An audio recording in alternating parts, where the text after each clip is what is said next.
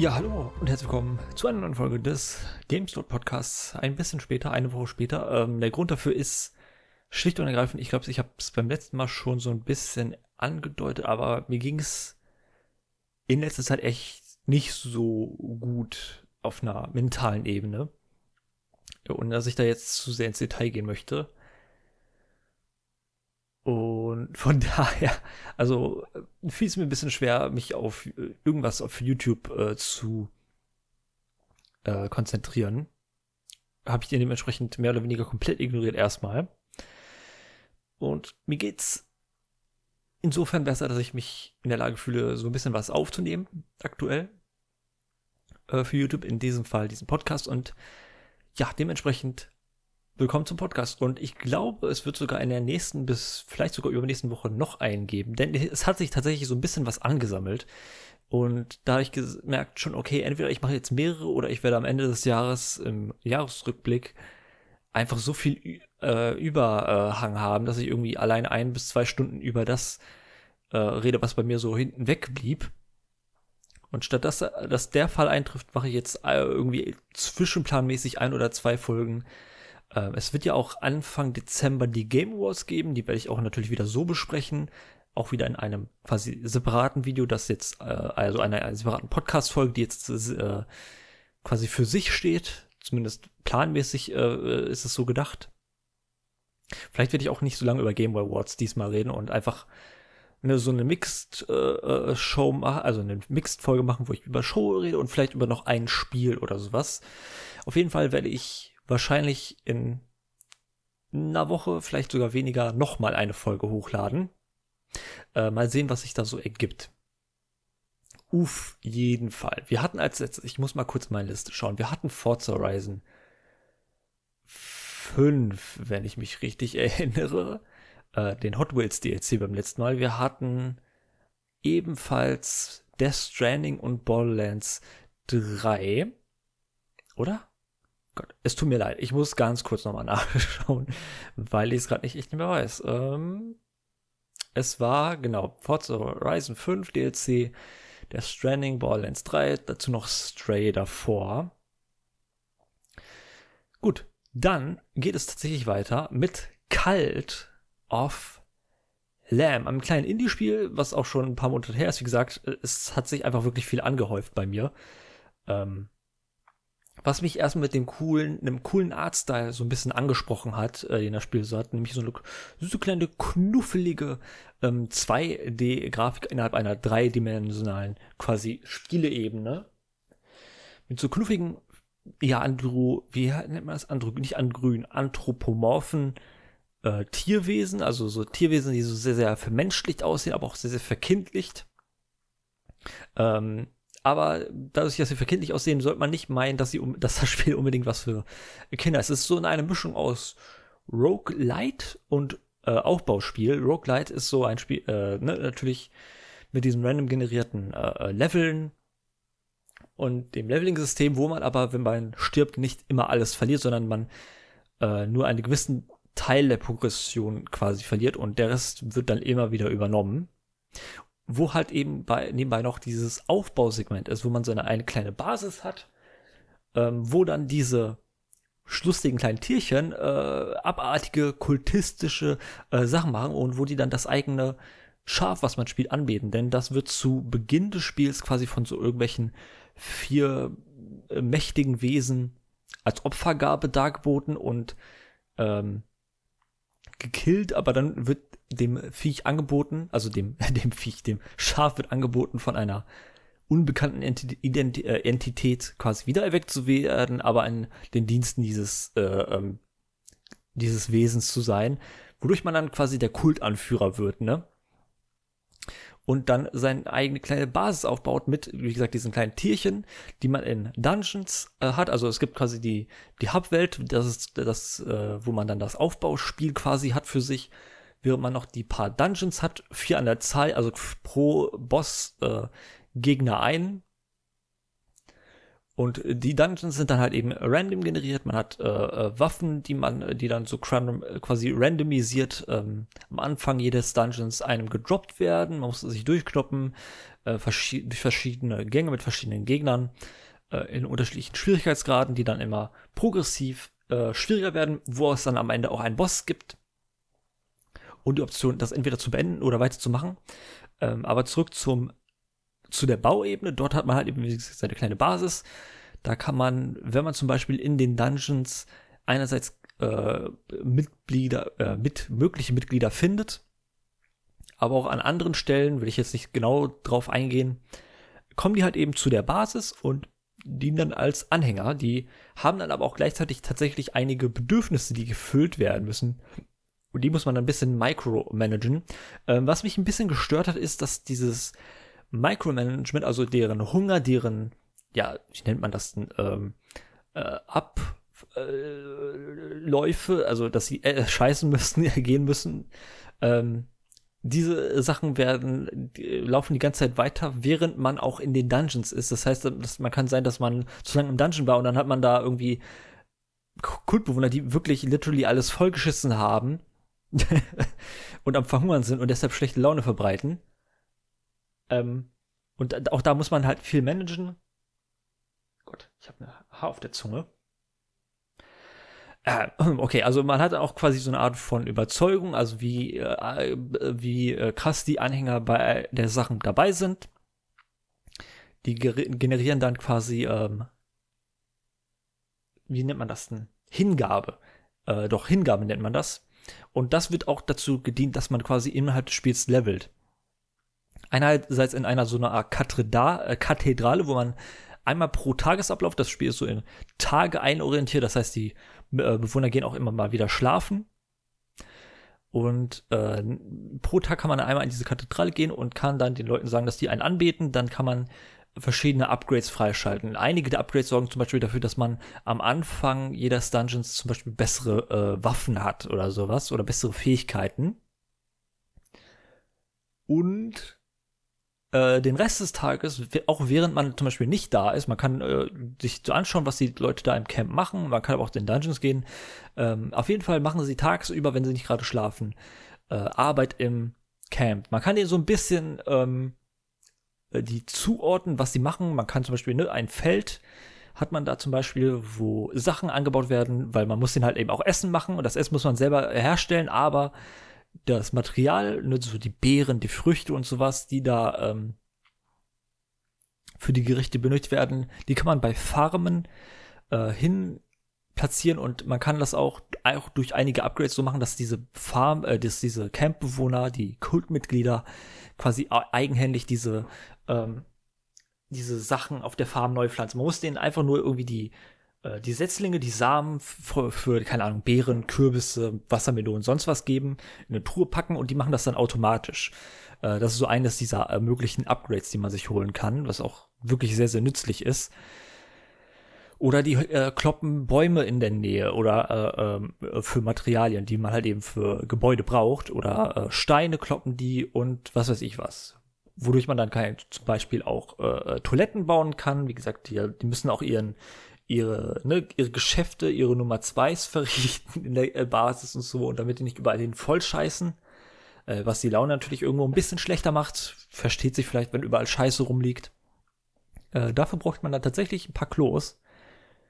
Und das machen die dann so quasi in ihrem täglichen Ablauf, während man dann für gewöhnlich, wenn man nicht gerade selber vor Ort ist und baut oder auch auf an ein oder zwei Nebenschauplätzen ist, wo man auch so quasi kleine Nebenquests erledigen kann. Man kann auch von den Bewohnern Nebenquests bekommen. Äh, wenn man die dann erfüllt, kriegt man auch von denen Hingabe. Da gibt es auch ein paar lustige, wo man absichtlich ein schlechtes Gericht machen soll, was die Einwohner zum Kotzen bringen muss. Das ist halt eben bei diesem Kochmenü hat man auch Gerichte, die irgendwie 5% Chance auf Erbrechen haben oder 50% Chancen auf Erbrechen und dann gibt man denen halt eben das Ding, was 50% Chance auf Erbrechen hat und dann sind die aber fröhlich, weil du die Quest erfüllt hast oder so. Äh, es ist ein bisschen skurril, es ist ein bisschen abgefuckt, aber das ist so schön irgendwie dieser Mix aus dieser cuten Optik, aber auch dem ne, diesem morbiden Humor und dieser ernsten, ja, einer ernsten Thematik, mehr oder weniger, dem ernsten Hintergrund, sagen wir mal so, äh, dem abartigen Hintergrund, das ist, macht das irgendwie echt ganz cool. Ich habe da, glaube ich, äh, gute, pf, was weiß ich, 20 Stunden, Moment, äh, kalt, so, Schnellsuche bei Steam. Oh shit, das steht hier gar nicht. Doch, das steht hier. Fast 20 Stunden, 19 Stunden äh, in das Spiel gesteckt und hat mir da Menge, eine Menge Spaß gemacht. Ähm, was bei Aufbauspielen für mich immer ganz cool ist, was diese Spiel leider nicht bietet, ist quasi so ein schönes Endgame. Selbst wenn man quasi die Story, die bei einem Aufbauspiel hin und wieder mal gegeben ist, beendet, hat man bei Aufbauspielen für gewöhnlich so, kann man unendlich lange seine Basis so ein bisschen ausbauen oder was weiß ich was, bei Anno, bei, äh, bei, bei anderen Sachen, Tropico ähm, fällt mir auch gerade ein. Das geht hier nicht, weil man hat so ein gewisses, ja, so ein quadratisches Feld, was auch ziemlich schnell voll ist. Zudem ähm, Bewohner altern tatsächlich auch und können sterben. Und dann muss man den, entweder man lässt die da liegen oder verschändelt ihre Leichen, kriegt dadurch auch Ressourcen.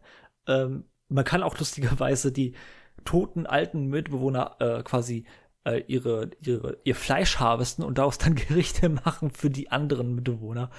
Ähm, was denen aber tatsächlich auch nicht so gut gefällt. Ähm, und das sorgt natürlich für die gesamte Stimmung. Alternativ kann man auch einen Friedhof bauen, aber irgendwann wird dann halt eben die Spielplatz, äh, die, die Bauplatz knapp, was bei mir tatsächlich ein bisschen der Fall wurde, wo gefühlt ein Fünftel, würde ich schätzen, äh, meiner Aufbau meines Areals für, für Grabsteine verwendet wurde, weil so viele, weil ich so lange für den das Abschließen der Dungeons und dann dem absoluten Endboss ähm, gebraucht habe, dass ich dann halt eben sehr, sehr viele tote ähm, ähm, äh, Kultmitglieder angesammelt habe.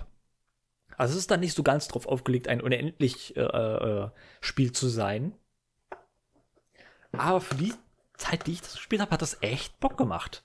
Und ja, viel mehr gibt es eigentlich nicht zu sagen. Ich will mich nicht immer wieder so lange fassen, wo ich irgendwie 30 Minuten, 40 Minuten über ein Spiel rede. Ich fand diese 10 Minuten waren gut, doch eine gute Zusammenfassung von Cult of äh, Lamb. Ich weiß, äh, Hand of Blood hat das gespielt, der, ne, der große YouTuber, äh, falls ihr den kennt.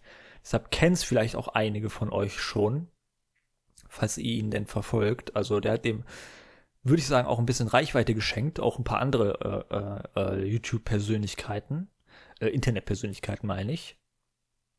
Also, ja.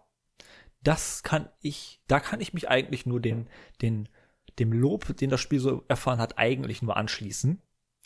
Dann habe ich endlich Sims 2 gespielt. Nicht zum ersten Mal, denn ich habe Sims 2 früher gespielt, aber nie auf dem PC. Ja, ich habe tatsächlich nämlich Sims eigentlich eine Reihe, die so ein bisschen direkt mit dem PC verbunden ist.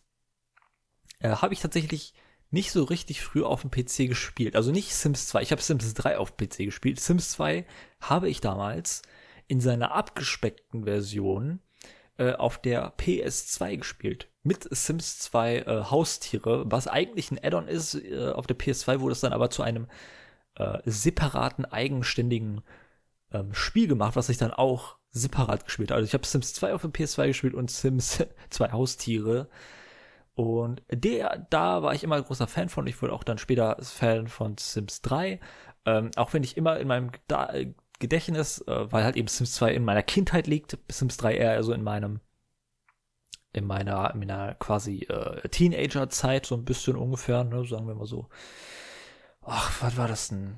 Ich weiß, es war, da war, da war Sims 4 fast, entweder draußen oder fast draußen. 2011, 12 wahrscheinlich so. Also ich schätze mal, das war so war ich mindestens 12, 13, 14 Jahre alt. Äh, irgendwo, da, irgendwas so, äh, kann auch 2010 gewesen sein, dann wäre ich 12 Jahre alt gewesen. Also, es war ein bisschen später, deshalb ich dachte immer, Sims 2 wäre eher so mein Ding. Natürlich habe ich aber auch das verfälschte Erlebnis, weil ich das auf der PS2 gespielt habe und nicht so auf der, auf der Heimat von diesen Sims-Spielen, nämlich auf dem PC. Äh, und das habe ich ehrlich mal gemacht, nämlich in der Ultimate Edition, äh, in der Ultimate Collection. Ich glaube, die kam als Sims 4 rauskam, 2014 äh, gab es die Sims 2 Ultimate Collection auf Origin kostenlos. Äh, und seit äh, quasi acht Jahren besitze ich Sims 2 auf dem PC, ohne das jemals angefasst zu haben. Äh, und das habe ich endlich mal wieder, äh, endlich mal gemacht. Ich dachte mir, gut, kann ich vielleicht gut nebenbei äh, zocken, ein bisschen Podcasts hören und sowas. so quasi anspruchsvoll ist das dann ja auch nicht.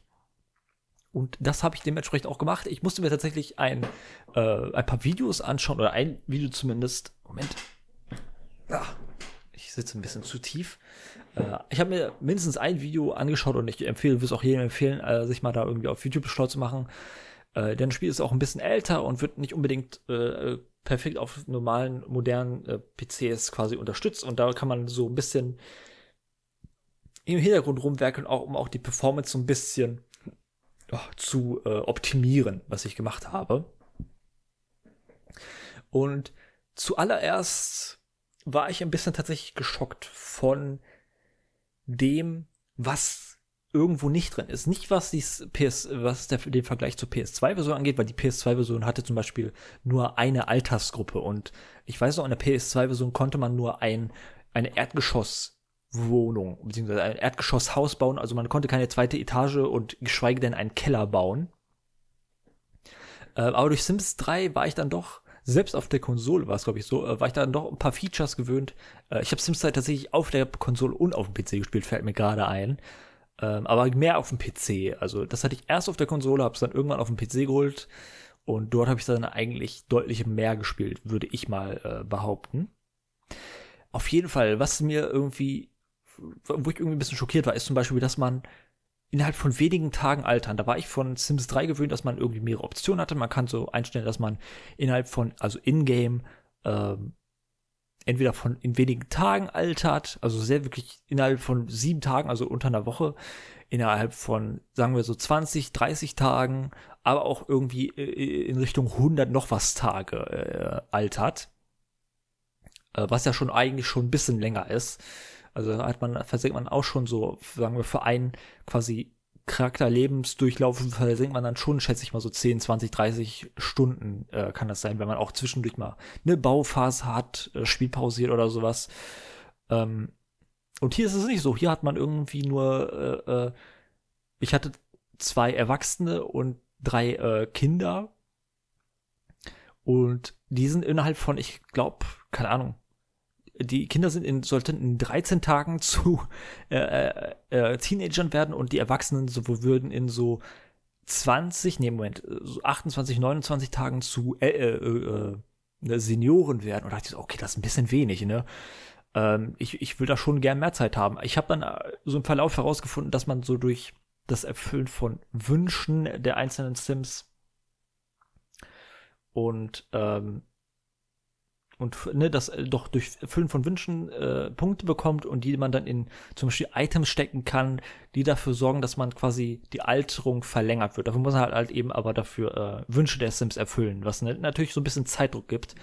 Ähm, ich habe das tatsächlich ein bisschen umgangen, indem ich einfach einen Cheatcode äh, gefunden habe im Internet, äh, den ich dann genutzt habe, um die, die Alterung auszuschalten und dann hin und wieder das mal einzuschalten, wenn ich gesagt habe, gut, jetzt habe ich lang genug in dieser Phase von äh, meinen Sims gesteckt, jetzt will ich die auch langsam mal zu, die Kinder mal zu Teenagern werden lassen zum Beispiel. Also, dass ich die erstmal wieder normal altern. Das, davon war ich geschockt. Äh, ich war ein bisschen geschockt da, davon, oder da, davon eher nicht, äh, dass man äh, zum Beispiel äh, äh, Objekte nicht zwischen Feldern äh, platzieren kann. Also man hat ja diese, diese Quadrate, diese quadratischen Baufelder, äh, wo man Sachen platzieren kann. Einige Objekte sind halt eben unterschiedlich groß. Eine brauchen ein Feld, eine brauchen zwei, andere brauchen vier oder mehr. Aber man kann die auch so schräg innerhalb von ein, zum Beispiel einem Eck vom einen Quadrat platzieren und dann zu, äh, zum Teil von äh, zu, in anderen Quadraten. Und das war in Sums 3 so, hier war es noch ein bisschen anders. Das, da, da war ich dann eher vielleicht ein bisschen weniger schockiert, weil da, da hatte ich, konnte ich mich noch vage dran erinnern. Ähm, Interaktionen sind ein bisschen schwieriger. Zum Beispiel, wenn man zum Beispiel Leute gefunden hat, die man mag äh, in Sims und die man die ins Bett kriegen will, dann geht das schlecht, weil man dann gerade wenn die Charaktere nicht in der eigenen Familie sind, also wenn, man irgendwie außerhalb des eigenen Haushalts ist, aber auch wenn die im gleichen Haushalt sind, wenn man denen dann sagt, ihr geht mal beide ins Bett und dann äh, macht mal rum, das ist irgendwie sehr, sehr schwierig. Ich musste erstmal, ich muss tatsächlich ein bisschen googeln, okay, Moment, äh, ich habe hier mit meinem Teenager-Charakter eine Freundin äh, soll nicht ihr erstes Mal haben, wie krieg ich ich leg den ins Doppelbett, wie krieg ich sie? Muss ich den irgendwie die herrufen oder so? Ah, okay, geht, aber ah, anscheinend habe ich nicht die Op Ah Gott. Also da war ich dann ein bisschen verwirrt. Äh, es ist auch ein bisschen, äh, man hat ja auch hier unterschiedliche Skills, die Charaktere, äh, die Sims erlernen können. Da war, da war ich ein bisschen verwundert über, gegenüber der Unterkomplexität. Zum Beispiel gab es in Sims 3 später dann unterschiedliche Skills für unterschiedliche kreative Aktivitäten. Zum Beispiel Schreiben, ähm, Malen oder Mus äh, Musik spielen. Ich glaube sogar, jedes einzelne Instrument hat einen unterschiedlichen Skill. Aber wenn, selbst wenn nicht, hat man für ein, zumindest ein, ähm, zumindest ein Musikskill. Aber ich glaube, es war tatsächlich jedes einzelne Instrument. Also Klavier, Gitarre, Bass muss man alles unterschiedlich lernen, wenn ich mich richtig erinnere. So oder so ist es bei Sims 2 hier anscheinend noch unterkomplexer, denn es gibt einen Kreativitätsskill. Äh, den kann man verbessern, indem man entweder schreibt, entweder malt oder entweder Musik spielt. Was ja nicht eins zu eins sich quasi übersetzen lässt. Also das ist ein bisschen weird. Macht es ein bisschen, also deutlich einfacher. Ähm, aber ich will jetzt nicht nur, also da war ich ein bisschen schockiert, aber alles in allem ist das einfach Sims. Und äh, ich war dann irgendwie dann doch erfreut, äh, so ein bisschen, alleinseits die Musik, also da habe ich gemerkt, okay, anscheinend haben die in die PS2-Version von Sims und Sims 2 Haustiere einige Musik aus der äh, PEC-Version äh, einfach sich übernommen. Denn äh, die Musik hier im Spiel habe ich lustigerweise immer noch erkannt und die hat bei mir direkt so einen Nostalgie-Flash ausgelöst. Ähm, und das war wirklich sehr, sehr schön. Ähm, oh, eine Sache, wo ich auch schockiert war, ist das zum Beispiel ähm, äh, dass die Kleidung, man kann die Sims gar nicht mal so richtig klasse einklamottieren. Also es gibt halt teilweise so, so ganz zusammengestellte Outfits, während ich eigentlich gewöhnt war, dass man sich irgendwie T-Shirts und darüber eine Jacke auswählen kann und dann irgendwie noch eine, eine, Mütze oder sowas und eine Kopfbedeckung, dann Hosen natürlich, Unterhosen und dann äh, äh, Schuhwerk. Während es hier Torso, Hose und Schuhe gibt, zumindest bei der Alltagskleidung. Und bei allen anderen Kleidungen gibt es, glaube ich, nur ein quasi fertig zusammengestelltes Outfit. Da kann man zwischen verschiedenen wählen, aber man kann das nicht zusammen. Ne? Zum Beispiel hier den, ne, das, den einen, das eine Anzugsoberteil zu der Anzugsunter, also zu der Hose, äh, mit einer anderen Hose kombinieren, sondern man hat dann einen fertigen Anzug und man kann dazwischen verschiedene Anzüge wählen, aber man kann nicht die einzelnen Elemente des Anzugs äh. Äh, ähm, quasi festlegen, wie ich es in Sims 3 gewohnt war. Da war ich auch ein bisschen schockiert und ich glaube, da war sogar die, die PS2 so ein bisschen weiter, dass man auch da ne, jedes Körperteil einzeln äh, umziehen kann. Aber ich glaube, da gab es nicht sowas wie Outfits, die man dann äh, irgendwie, wenn man kurz zum Kleiderschrank geht, wechseln konnte, sondern hat man einfach sein Outfit gehabt und wenn man sich anders anziehen wollte, muss man sich permanent anders anziehen und dann äh, immer wieder neue Kleidung zusammenstellen. Da, da ist halt eben meine Erinnerung ein bisschen schwach. Ich würde vielleicht mal irgendwie gerne über einen Emulator oder so, hier am PC mal äh, wieder die alte PS2-Version von Sims äh, spielen, um mal so ein bisschen die Unterschiede zu merken. Äh, das wäre echt interessant. Gut, aber so viel dazu. Also ich war tatsächlich äh, am Anfang auch so ein bisschen schockiert, wie undurchsichtig das ist. Also ich hatte zum Beispiel Haustiere in meinem Haushalt und meine Haustiere hab, äh, wurden mir nach ein paar Tagen weggenommen. Und ich weiß nicht so ganz warum. Ich habe denen irgendwie ein Häuschen gebaut, also so Schlafplätze. Ich habe denen irgendwie Essen gegeben. Ich habe auch ihre Stats geguckt, ob die baden und sowas wollen. Äh, und trotzdem wurden die mir weggenommen. Ich, irgendwas habe ich, irgendein Bedürfnis habe ich denen nicht erfüllt, wo, wo ich dann irgendwie das abgesagt habe, ja, nee, wir nehmen jetzt die scheiß Haustiere weg. Die blieben dann so lange weg, bis ich irgendwann mit meinem Haus äh, so weit mit dem Spiel vertraut war, dass ich dann irgendwie diesen Tier, das Tierheim angerufen habe und die, die Haustiere, die mir weggenommen wurden, wieder einfach wiedergeholt habe. Ähm, was so ein bisschen weniger lustig war, ist, als alle drei Kinder mir weggenommen wurden, weil ich irgendwie die nicht auch beaufsichtigt äh, zu Hause gelassen habe, weil die Eltern bei der Arbeit waren. Äh, und ich mir eigentlich eine Nanny geholt habe, aber die nicht zu der Zeit da war, wo die Kinder, wo die eigentlich da sein sollte, weil das irgendwie nicht richtig übernommen hat, weil meine weil einer meiner äh, erwachsenen Sims befördert wurde, der durch andere Arbeitszeiten hatte, aber die Nanny, glaube ich, noch zu den alten Arbeitszeiten gekommen ist und man das aktualisieren musste. Irgendwie sowas war da. Oder ich habe die Nanny gar nicht gerufen, weil mich das Spiel nicht äh, rechtzeitig äh, äh informiert hat. Und dann musste ich noch mal einen alten Safe laden, den ich noch zum Glück hatte, und dann, um dann schnellstmöglich eine Nanny anzurufen und sowas. Also äh, da, da war ich so ein bisschen so, oh, what the fuck? Aber alles in allem ist das immer noch Sims. Ähm, die Interaktionen machen echt Spaß, äh, äh, Spaß, das Ganze. Ich bin einer, ich Ziel da so, ich bin, ich spiele das echt so sehr, sehr kapitalistisch. Ich will einfach in der Karriere aufsteigen. Ich will ein großes Haus haben. Ich will, ich will, da, da erlebe ich meine Fantasien äh, aus von wegen äh, Besitztum und sowas.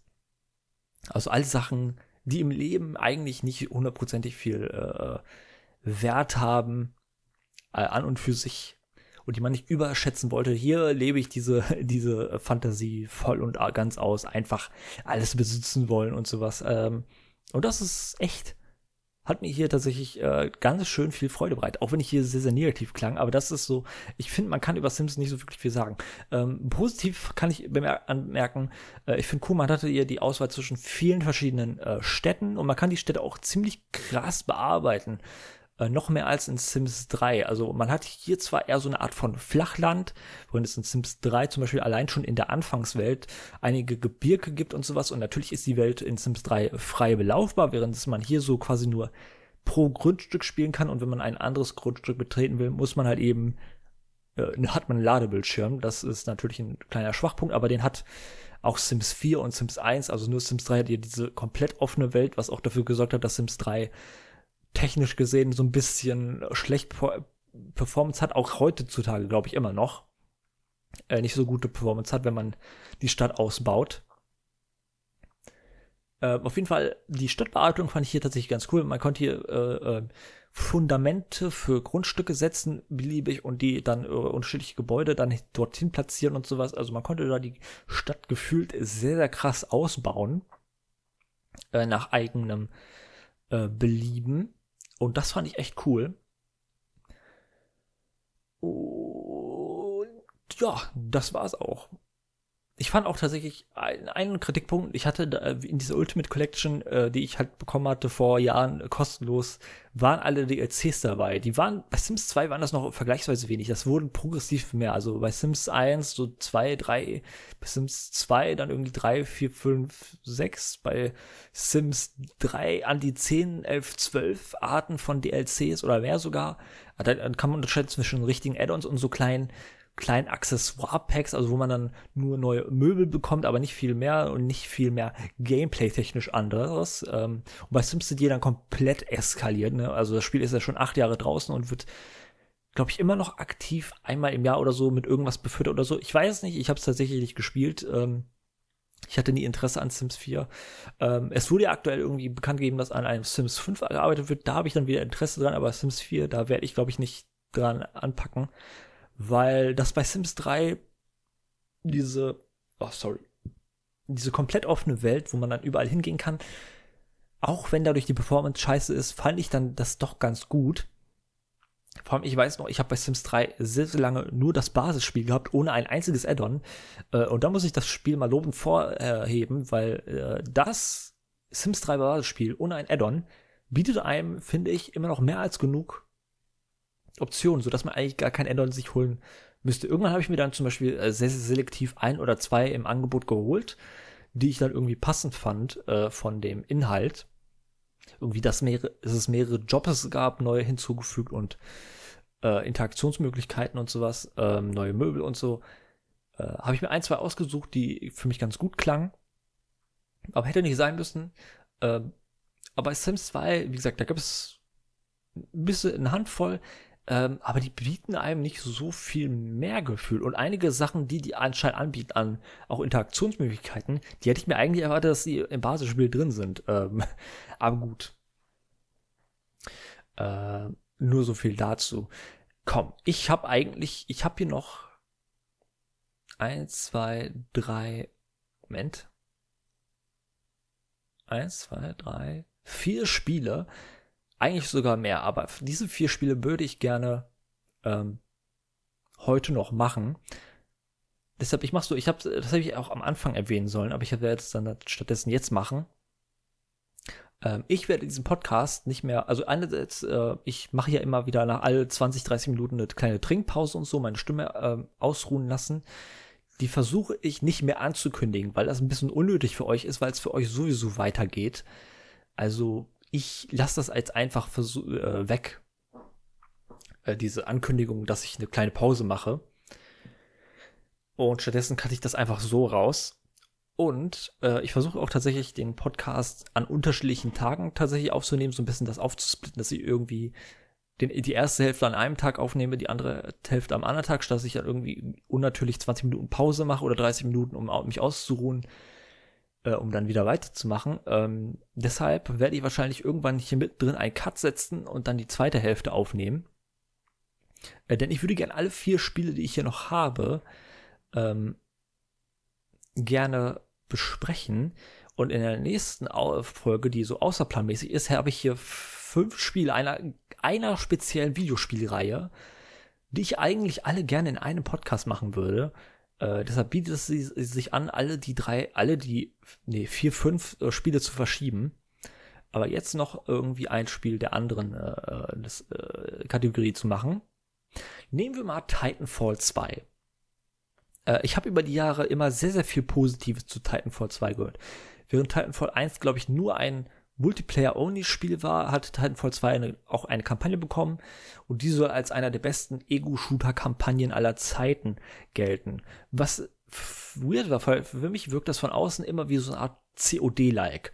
Es kam so im Fahrwasser von COD äh, heraus, hat auch, glaube ich, einige ehemalige COD-Entwickler bei sich im Team gehabt und ähm, und damals hatte COD äh, zu dem Zeitpunkt, so 2015, 16 herum, 16 war es, glaube ich, hatte das so irgendwie so dieses Future-Setting. Ne? Mittlerweile sind die auch dann irgendwann in den Zweiten Weltkrieg zurückgegangen und dann wieder in die Moderne zurückgegangen und sowas.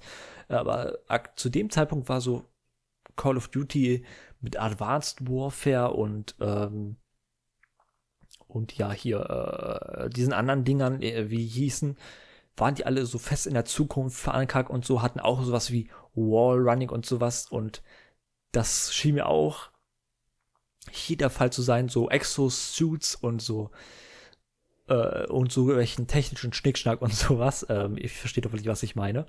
Und das schien irgendwie so ganz nah dran zu sein. Hier habe ich immer gemerkt, hier gab es auch sowas wie Max und die wurden dann auch im Multiplayer wichtig, dass man irgendwie innerhalb des Multiplayers auch hin und wieder mal so seine Titans rufen kann, also so wirklich große ähm, äh, Mechs, die dann irgendwie mit Raketen um sich schießen und so ein bisschen eine Bedrohung darstellen und das, äh, wo das dann jeder machen kann. Also jeder kann dann den sogenannten Titanfall machen, dass das Spiel auch diese, diese beiden Spiele nach dem, nach dem Fallen von, also von diesen Mechs äh, benannt sind, finde ich irgendwie ein bisschen weird. Ähm, und das fand ich, also, ähm, da war ich immer ein bisschen verwundert, dass das irgendwie so eine krasse Reputation hat als eine gute Story. Ähm, aber ich muss tatsächlich sagen, Leute haben nicht unbedingt gelogen. Es ist tatsächlich einer der besten äh, Shooter-Kampagnen, die ich so in letzter Zeit gespielt habe, von den moderneren. Wobei man kann natürlich auch, könnte es auch in die, man könnte auch Far, äh, sowas wie äh, Half-Life äh, dazu packen und man könnte auch Far Cry dazu packen, auch wenn Far Cry auch ein Open-World-Spiel ist und äh, diese anderen Ego-Shooter, Battlefield, Call of Duty und so, sind eher lineare Spiele und das ist auch äh, Titanfall 2, also das ist dann in der Hinsicht unfair, aber selbst wenn es um lineare Spiele geht, kann man immer noch Half-Life äh, dazu packen und das ist dann, würde ich sagen, wahrscheinlich sogar ein ganzes Stück, ja, nicht ein ganzes Stück, aber es ist schon ein bisschen besser. Aber dennoch ist das hier sehr, sehr gut. Ähm, zur Story kurz. Die Story selbst ist gar nicht mal so krass. Es ist ein, so ein Konflikt zwischen so einer Art von Space-Militär, der man angehört, und so einer Gruppe von Space-Touristen, so Space-Anarchisten oder sowas, die alles unter äh, diese, dieses Militär irgendwie äh, zerschlagen wollen oder sowas. Ähm, auf jeden Fall eine terroristische Gruppe, äh, mit denen man dann in Konflikt steht und man ist dann halt eben einfach so ein ja, mehr oder weniger namenloser, also man ist nicht direkt namenlos, aber ich habe schon wieder den Namen vergessen von dem Typen, den man spielt äh, der zu Beginn des Spiels einen äh, ein BT, also einen von diesen Titans bekommt, äh, der hieß BT 227, glaube ich. Ähm, wenn ich mich nicht irre, boah, das google ich mal jetzt. Ist ein paar, ist ein Monat oder zwei her, aber mal gucken, ob äh, ich mir das BT 2724, okay, nicht 227, aber ich war zumindest äh, so ein bisschen richtig. 2724 nee, 7274. Genau, das ist so der Mac, der hat auch so eine eigene Persönlichkeit, was ich schön finde. Äh, und diese Beziehung zwischen dem Charakter, den man spielt, und dem Mech, die sich so ein bisschen anfreunden, wie auch der Mech dann irgendwann so ein bisschen lernt, mit Sarkasmus und sowas umzugehen. Man auch tatsächlich innerhalb des Spiels hin und wieder mal so zwei, ein paar Dialogoptionen, die jetzt nicht so krass sind. Also es ist nicht so, als ob man die Story krass verändert, aber man hat da die Wahl, des, den einen oder die anderen Look zu hören. Und die sind eigentlich immer ganz cool äh, ausgearbeitet, von, zumindest von denen, die ich dann genutzt habe.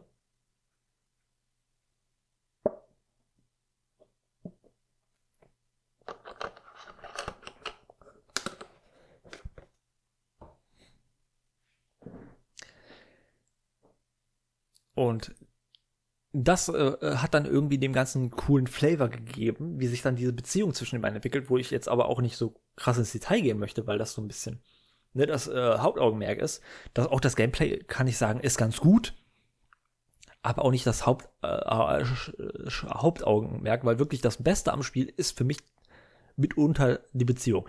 Wobei das andere Geile an diesem Spiel ist, wie ich finde, die Abwechslungs, äh, das abwechslungsreiche Gameplay, was man hier äh, geboten bekommt, was natürlich auch so ein bisschen profitiert, dadurch, dass das Spiel nicht ultra lang ist, so sechs, sieben äh, Stunden, wahrscheinlich sogar weniger, wenn man schnell ist, äh, dauert das Ganze oder scheucht einen so ein bisschen da durch, einzelne Level und so, bietet einem immer wieder neue, neue Areal und sowas. Also man ist nie zu lange an einem Ort und jede und jedes Level hat so ein bisschen so eine eigene Identität. Ähm, zum Beispiel, ich glaube, im zweiten Level oder so, also dem ersten nach dem Tutorial-Level, ist man schon in so einem Areal, was irgendwie so, wo das Raum-Zeit-Kontinuum so ein bisschen kaputt gegangen ist. Ich nehme jetzt extra das zweite Level, weil, ne, damit ich noch ein Beispiel von relativ zum Anfang zum, vom Spiel äh, nehme. Oder ziemlich zum Anfang des Spiels, äh, wo man dann zwischen zwei Zeitebenen per Knopfdruck hin und her switchen kann, was dann auch in einige quasi, äh, ja, sagen wir, nennen wir es mal Jump-Run-Passagen, also äh, Plattformpassagen äh, umgewandelt wird, wo man dann in, in, der Luft irgendwie springen muss und dann in der Luft, ähm, ja, also nicht in der Luft springen, man muss springen und dann innerhalb der Luft dann zum Beispiel in die andere Zeit wechseln, um dann irgendwie den Jump zu schaffen, weil in der anderen Zeitebene ist dann irgendwie an der Stelle so eine Plattform noch, während die in der Moderne zum Beispiel, keine Ahnung, abgebrochen ist, weil dann irgendwie Raketen eingeschlagen sind oder sowas. Äh, also in der einen Zeitebene Sachen da sind, die der anderen äh, eben leider weg sind oder sowas. Äh, während dann in der anderen Zeit, in der Zeitebene dann aber zum Beispiel auch Gegner auftauchen plötzlich, während man in der Anzeigenebene Ruhe hat, dann kann man immer schön in die eine Zeitebene gehen, ballern und dann in, zurück in die andere Zeit, wo man dann schön nachladen kann oder sowas. Nur, nur so ein bisschen beispielhaft, also die, äh, dieses, äh, das fand ich dann cool. Auch in späteren Leveln gibt es echt coole Momente, auch coole Set-Pieces und so, ähm, die ich echt cool fand. Es hat auch echt ganz gute äh, Bossgegner, denn ähm, das Spiel hat wie gesagt, diese Titles, diese Max und der eigene Titan hat verschiedene Loadouts, also eine, hat, hat, äh, eine Auswahl an Waffen, die sich auch unterschiedlich steuern, so eine Art von Sniper-Rifle, äh, einer großen quasi für den Mac gedacht oder auch ein, eine, eine Art von Schwarmraketenwerfer oder was weiß ich was, eine Machine Gun für den Mac. Ähm, wo, wo ich ein bisschen, was ich ein bisschen schade fand, auch, man hat ja auch diese Passagen zu Fuß, wo man nicht im Mac ist und äh, der eigene Charakter hat nicht so die krasseste Waffenauswahl. Da fand ich, habe ich sehr schnell die gleichen Waffen gesehen. Irgendwie nur eine, eine Shotgun gab es da, ein Sturm, eine SMG oder sowas. So eine, äh, keine richtigen, sondern eine so futuristische. Also keine AKs oder sowas. Äh, oder 9 mm Dinger. Ähm, da gab es wenig Auswahl. Bei dem Mac gab es genug Auswahl, auch so, dass man zum Beispiel, man hat auch so eine Art von Ulti, kann man sagen, die sich äh, beim Mac auffüllt und die dann ziemlich viel Schaden macht. Da gab es eine schöne Auswahl. Äh, und auch die Bossgegner hatten unterschiedliche, die hatten immer, waren immer in Max und die hatten unterschiedliche Max, ne? Zum Beispiel einen, der sehr, sehr flink war und dann immer vor einem, der auch fliegen konnte und so vor einem weggeflogen ist und dann auch sehr krasse Fernangriffslaser benutzt hat und so, ähm, wo man dann äh, auf Distanz spielen musste. Aber auch welche dann, die dann zum Beispiel in, eher in Close Combat Bett gegangen sind, wo man dann eher versuchen musste, die Distanz zu suchen. Und das war echt richtig cool. Also diese Beziehung zwischen den beiden, dieser, dieses gegenseitige Necken und dieses, dieses, dieses Kennenlernen, das langsame, das fand ich echt cool, zusammen mit diesen wirklich echt abwechslungsreichen Leveln, die das Spiel zu bieten hat. Ähm, die haben das Spiel für mich gerissen, auch wenn die Story an für sich eher so eine Art von, ne, dieses alte, diese dieser Zwei-Parteien-Konflikt ist, äh, nicht herausragend, ähm, aber auch nicht scheiße oder unverständlich. Also das ist ganz cool äh, oder ganz passabel, aber da ist eher die Beziehung im Vordergrund. Ne? Das ist oftmals so, muss ich sagen, ist, ist mir aufgefallen, dass ich oftmals gedacht habe, Film XY, Serie XY, Spiel XY hat eine geile Story, wenn ich, wenn ich gemerkt habe, dass die Story an und für sich entweder nicht gut war oder sagen wir eher zumindest so nicht herausragend, nichts Besonderes, sondern eher so nach so eine, sehr, sehr, sehr schablonenhaft irgendwie für das Genre oder so sagen wir mal. Ne? Äh, äh, Last of Us ist zum Beispiel von der reinen Story her, okay, das ist natürlich das Beispiel, weil Story äh, technisch ist es schon sehr gut, aber es ist auch sehr, sehr einfach ne, so ein typisches Zombie-Ding äh, und so ein typisches Ding zwischen ne, so einem älteren Herrn und so einer jüngeren Person, die sich anfangs nicht verstehen können, aber sich dann im, im Laufe der Zeit ans Herz wachsen. Das ist dann nichts Besonderes, aber die Charaktere an und für sich, äh, die individuellen Charaktere, die machen es dann irgendwie so, reißen es dann raus. Und das ist auch hier so, die Story an für sich, die ist hier nicht mal gut, wie ich sie in äh, Last of Us annehmen würde. Die ist wirklich sehr, sehr Mittel, äh, äh Zweck, äh, mehr Mittel zum Zweck. Aber die Charaktere darin, die, zumindest die beiden Hauptcharaktere, die sind echt ganz cool. Und die, wie gesagt, die Beziehung zwischen denen und was man innerhalb der Story macht an Leveln, diese Set-Pieces, die das Spiel sieht auch echt, muss ich sagen, für, dafür, dass es ja gut sechs Jahre, fast sieben Jahre alt ist mittlerweile, sieht das echt noch richtig, richtig gut aus, muss ich sagen. Äh, auf einem modernen Rechner läuft, läuft auch ganz gut mit meiner modernen Grafikkarte und sowas. Also das war echt ein schönes, schönes Videospielerlebnis. Da haben die Leute nicht übertrieben mit ihrer, ihren äh, äh Lobigungen, die das Spiel damals bekommen hat. Es ist auch leider damals, äh, muss ich sagen, sehr, sehr untergegangen, auch bei mir halt eben. Obwohl ich sehr, sehr viele Le von Leuten gehört habe, so aus der Videospielbranche, die immer so versucht haben zu sagen, hey Leute, spielt mal Titanfall, ich weiß, es ging unter, aber das ist echt ganz gut gewesen. Und ich war dann zu den, Le bei den Leuten, die so gesagt haben, ja, whatever. Ja, wenn du sagst, vielleicht mal irgendwann in der Zukunft. Und ne, das, äh, der Punkt äh, kam dann halt eben jetzt ziemlich spät, aber ich bin froh, dass ich es dann doch gemacht habe, weil es ist echt, echt ein gutes, gutes Story-Spiel. Es hat auch Multiplayer. Ich weiß nicht, ob der noch unterstützt wurde. Ich habe da nicht reingeschaut. Ich war tatsächlich für den, ähm, habe das Spiel für den, ja, für den Singleplayer gespielt und der hat mich echt ja, positiv überrascht in der Hinsicht, dass es dann so gut war, wie es Leute gesagt haben. Ja.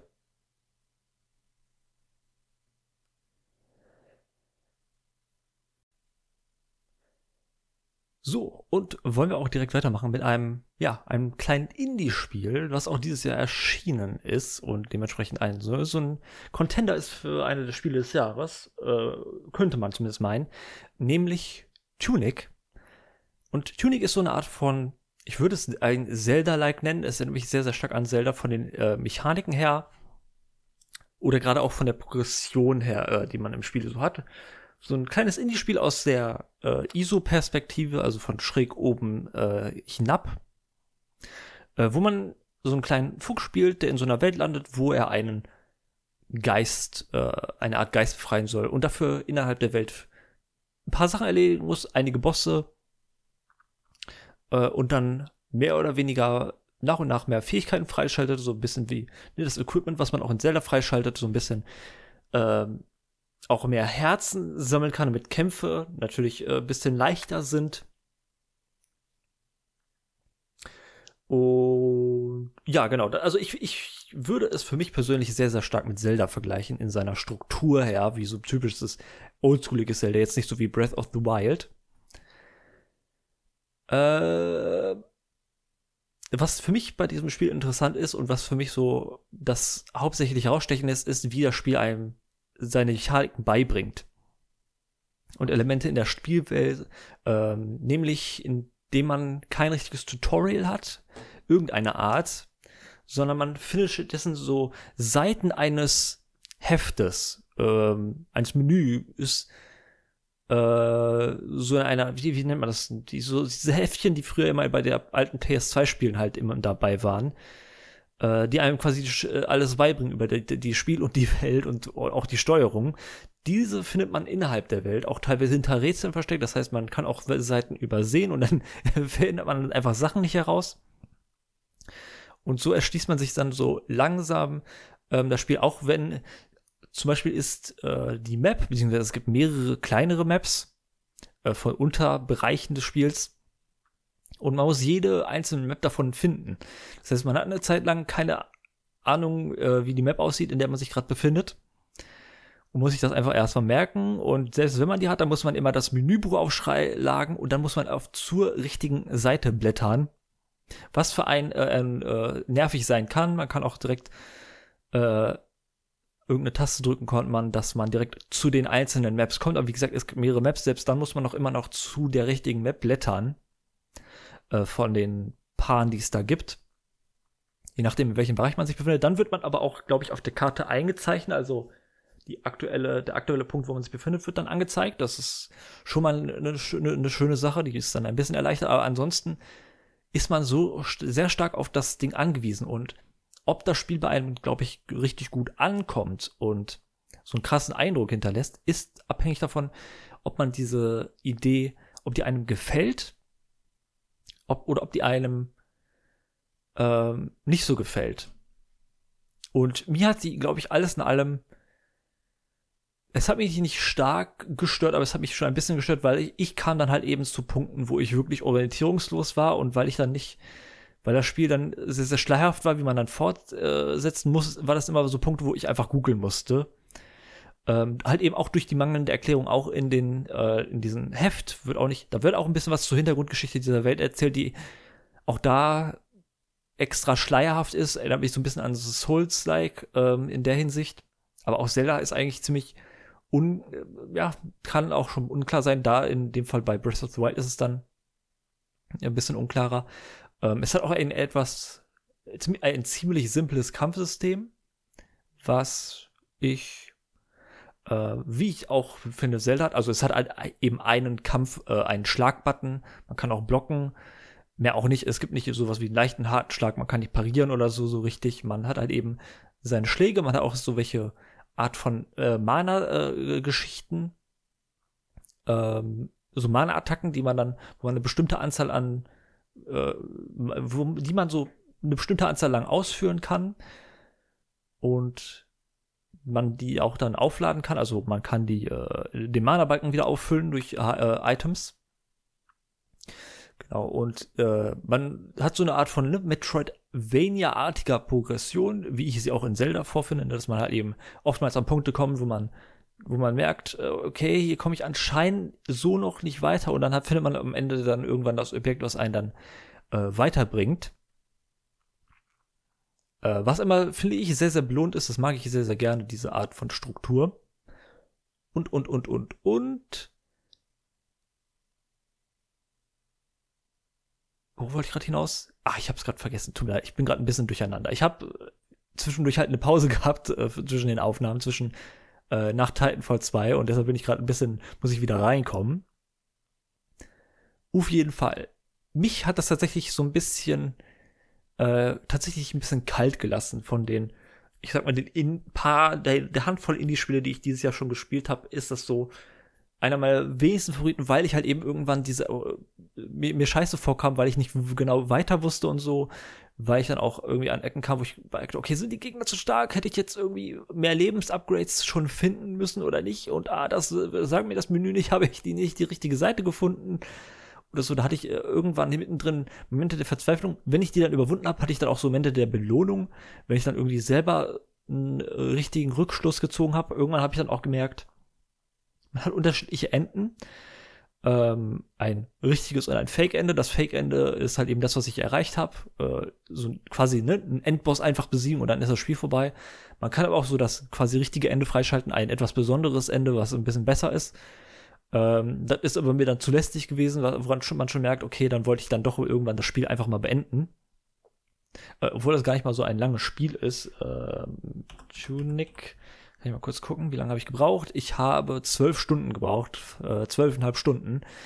Äh, und dann hatte ich einfach keinen Bock mehr dann. Also, ja, aber es ist, es ist dennoch ein schönes Spiel gewesen. Ich habe aber wirklich, zumindest mit Stray hatte ich ja, glaube ich, letztes Mal erwähnt, äh, mit Cult of Lamb hatte ich dann auch äh, für mich persönlich bessere, sagen wir, Indie-Games.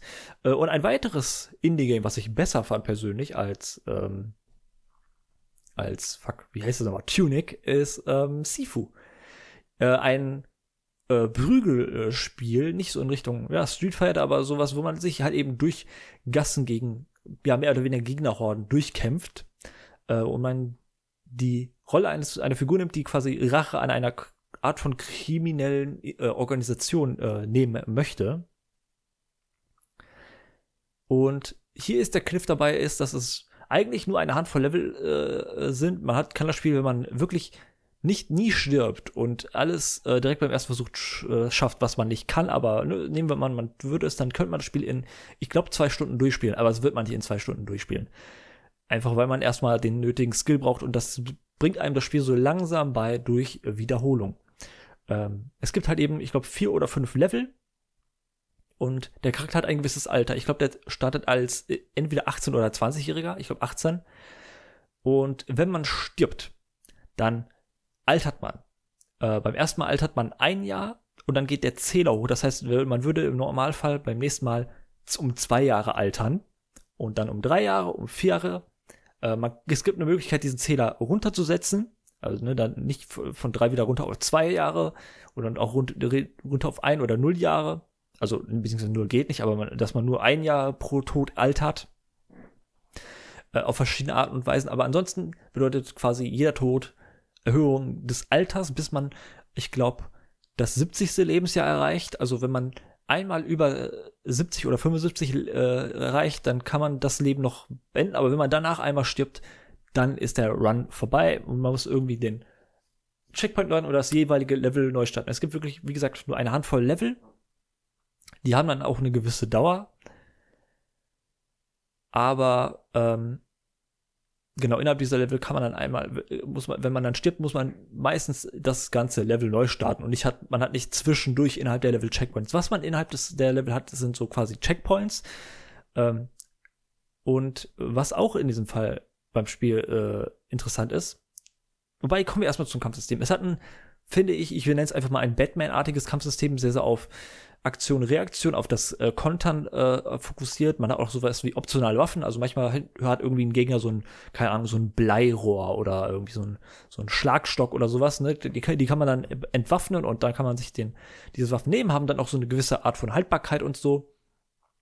Äh, und auch mit denen kann man kämpfen. Aber ansonsten hat es dieses äh, Batman-artige, man prügelt einfach dreist auf die ein und wenn dann einer irgendwie von hinten so einen Angriff hat, kann, muss man im richtigen Moment kontern.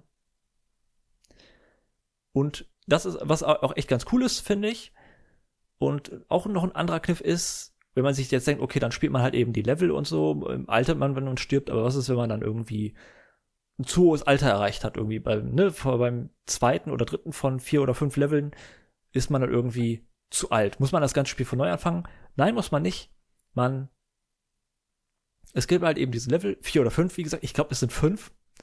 Ähm, ich gehe jetzt einfach mal von fünf aus wenn man einen Level dann irgendwie nicht schafft, wenn man merkt hat, okay, ich habe in Level 1 irgendwie, bin ich vom Alter 20 auf Level 5, äh, auf Alter 50 gegangen und deshalb starte ich die, das zweite Level von am Alter von 50 und muss dann bis, hab dann nur 20, diese Spannweite von 20 Jahren und vor allem habe ich dann wahrscheinlich einen hohen Zähler. Das heißt, wenn ich dann 50 bin, alter ich dann wahrscheinlich beim Tod irgendwie um 6 Jahre direkt auf 56 und dann auf äh, 6 so ein 63 und dann ist man schon bei 70 angekommen beim nächsten Tod und dann ist schon vorbei quasi. Also was ist denn, wenn man dann zu hoch äh, altert irgendwie im, im dritten, vierten, fünften Level? Kein Problem, man wählt dann einfach eines der älteren Level aus. Sagen wir mal, man ist direkt schon in Level 1 zu alt geworden, startet man Level 1 von neu und macht das nochmal und muss dann halt eben meistens das ganze Level neu starten.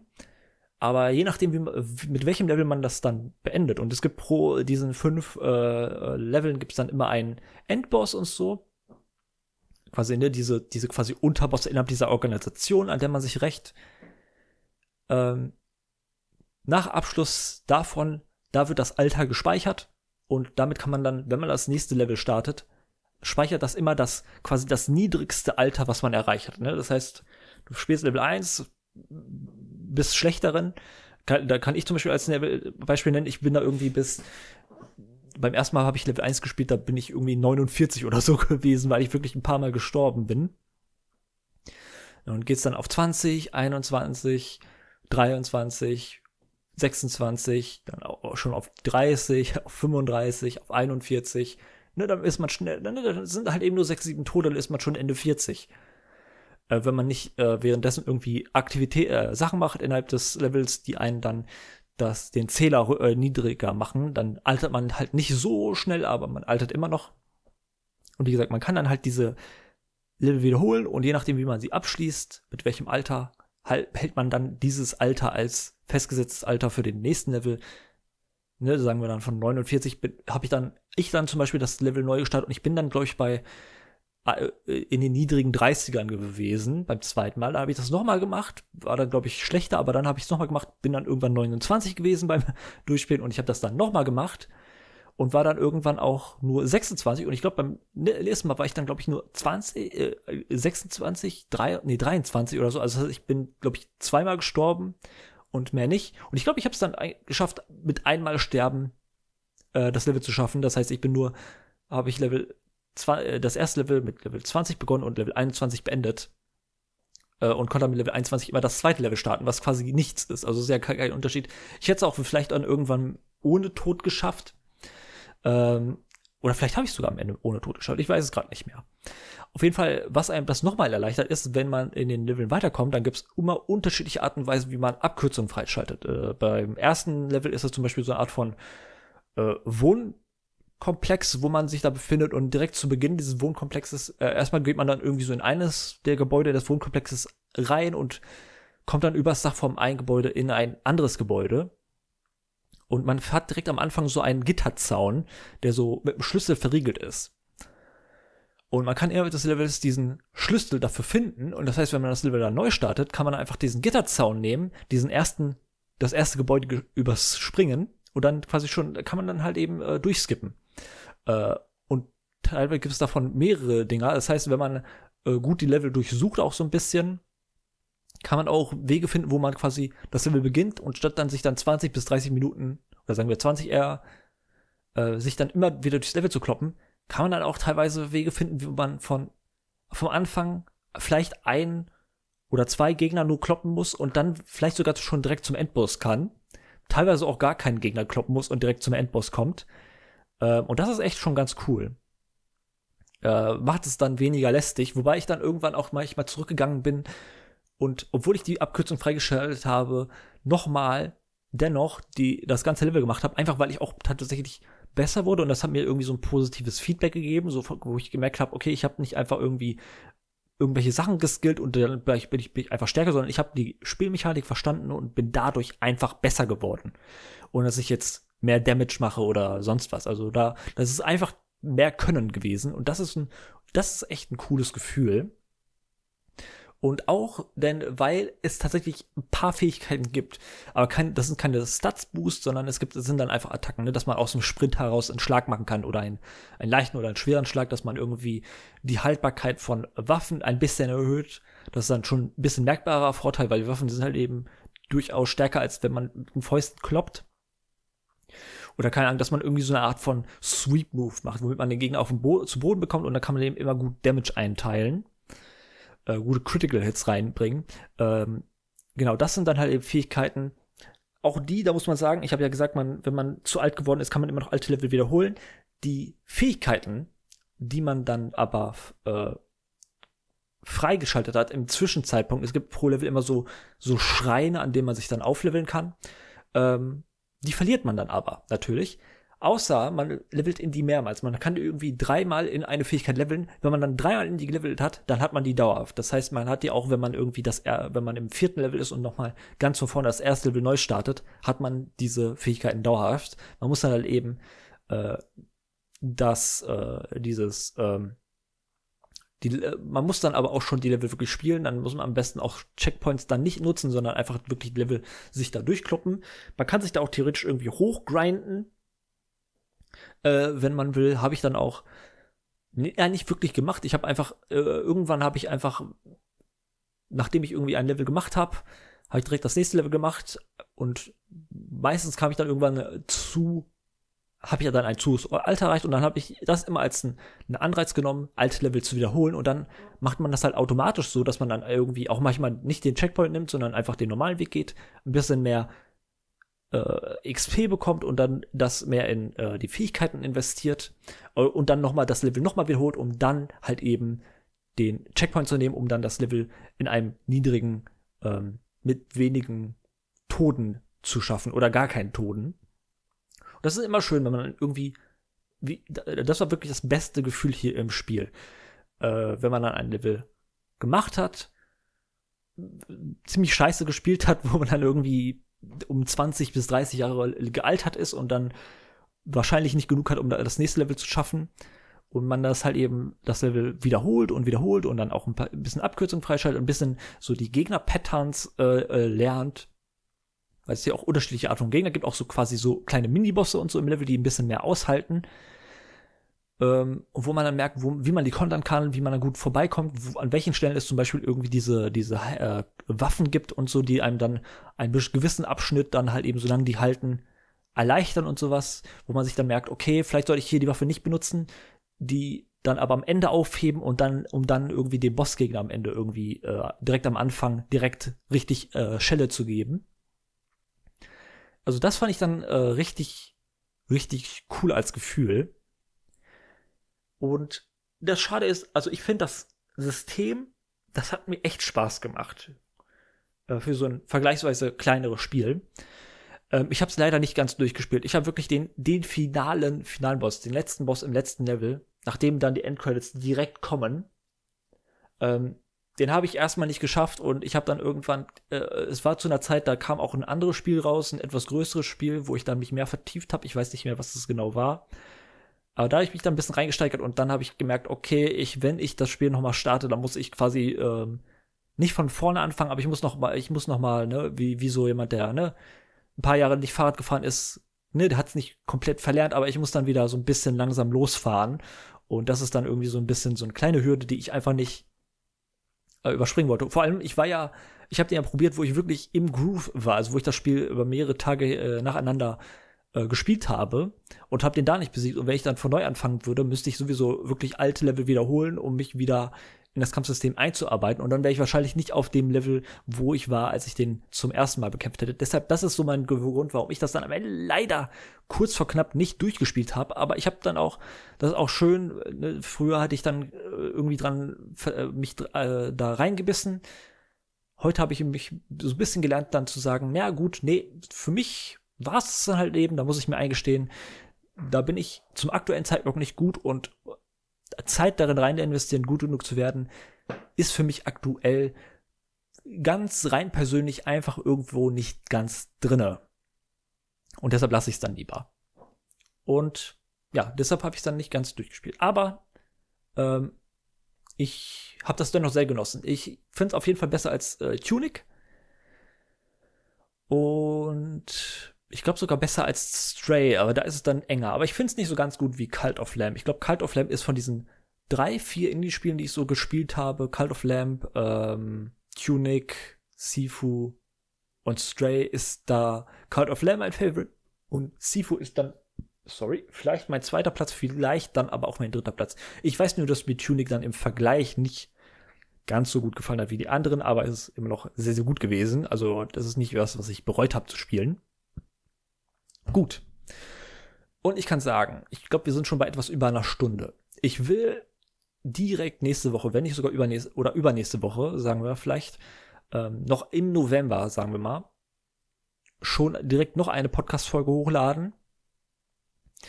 Ähm, unter anderem hätte ich noch ein Spiel auf der Liste, das wäre God of War. Nun kam der zweite Teil davon raus und ich will eigentlich über den ersten Teil reden, denn ich habe den vorletzt, äh, vor kurzem, vor zwei Wochen oder so durchgespielt, in Vorbereitung auf den zweiten Teil, also Ragnarok.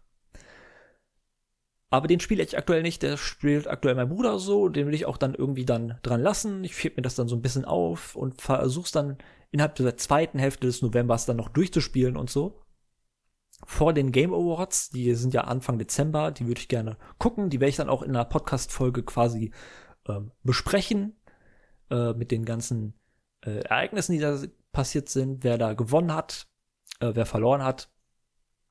In, wahrscheinlich eher kurz und knapp. Aber aktuell, ich würde, glaube ich, God of War gerne besprechen. Ich könnte es jetzt besprechen, weil ich durch bin. Aber ich würde gerne God of War Ragnarok auch spielen und dann kann ich direkt eine Folge machen. Äh, entweder die, die nächste oder die übernächste.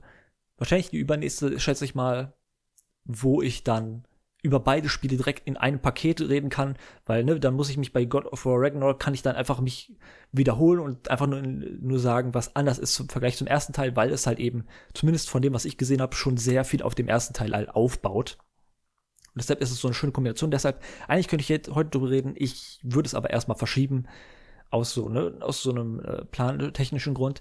Und ansonsten, ich habe ja wie gesagt kann, sag, sag ich's, ich habe Battlefield gespielt. Ich habe alte Battlefield-Teile äh, ausgegraben.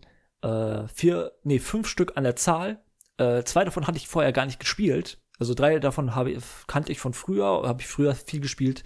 Zwei davon habe ich immer angespielt, eine Zeit lang und so. Und deshalb habe ich mich dann eine Woche mal mit dem einen Spiel beschäftigt, dann die nächste Woche mit dem anderen und sowas. Und ähm, habe so interessante Vergleiche, die ich da, glaube ich, anstellen kann. Ich glaube, das kommt dann nächste Woche. Vielleicht kommt dann auch schon direkt God of War. Äh, ansonsten wird dann nächste Woche so ein spezieller Podcast nur mit Battlefield spielen. Auf jeden Fall, das war's für diese Podcast-Folge. Ich, es tut mir leid, wie gesagt, ich. Oh, ups. Was steht